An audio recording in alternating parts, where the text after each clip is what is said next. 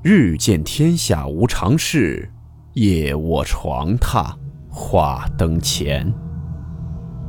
欢迎来到木鱼鬼话。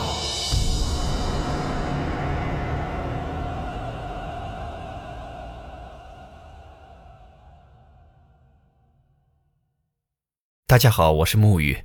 今天这个故事是流传于日本的一个都市传说，故事名称。李拍手，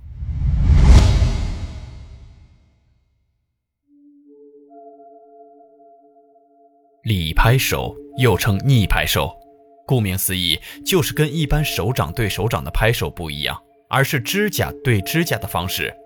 白话一点来说，就是手背对手背在拍。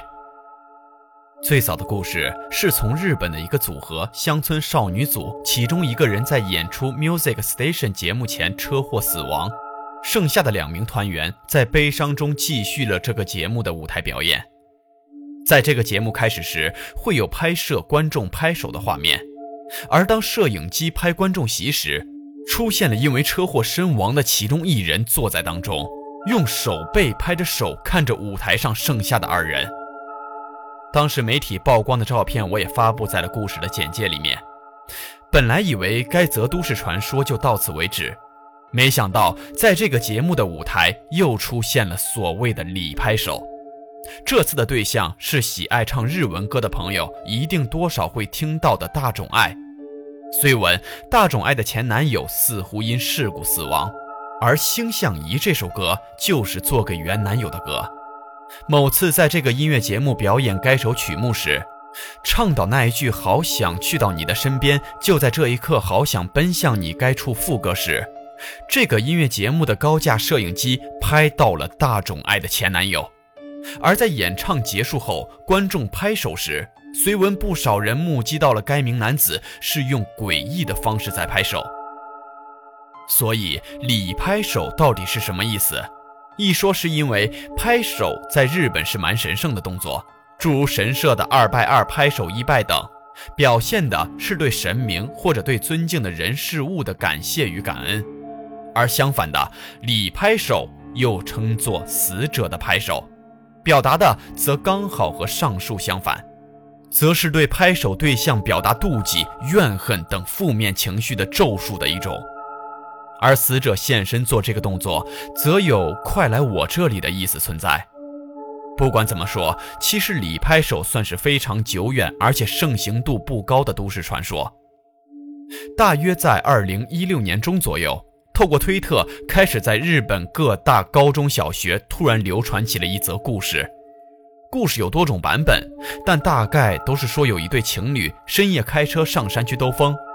但不知怎么回事，两个人开始为了一些小事情而吵架，并且越吵越激烈。后来一气之下，女生赌气说要下车，而男生居然也说好，就把女生放在半夜的山路边徜徉而去了。过了十来分钟，男生头脑冷静下来，觉得自己的作为真的很渣，所以赶快掉头回去，发现女生一个人在路边一边发抖一边哭。男生摇下车窗，一边跟女生道歉，然后一边让女生上车。在下山的路途中，两人也总算冰释了，总觉得自己刚才根本不需要吵成这样。突然在过弯的时候，发现有个少女在路边招手，似乎示意是要搭顺风车下山的样子。但男生非但没停，还加快了速度，从那个女生身边开了过去。接着，那男生的女朋友就问。说你为什么刚刚不停下来载那个女生呢？男生吞了吞口水，说不行，因为刚才那个女生她是用手背在给我们招手，那种挥手的方式是死者才会做的。女生听了之后，看着男生一边拍手一边说道：“真的啊。”男生仔细一看，女生是用手背在拍手。后来也有人描绘出了这种拍手的画面。这张图片我也发布在了这则故事的简介内容中。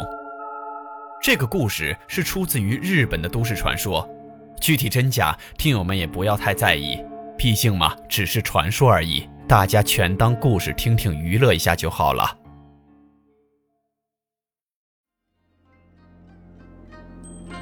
好了，我们今天的故事到此结束，祝您好梦，我们明晚见。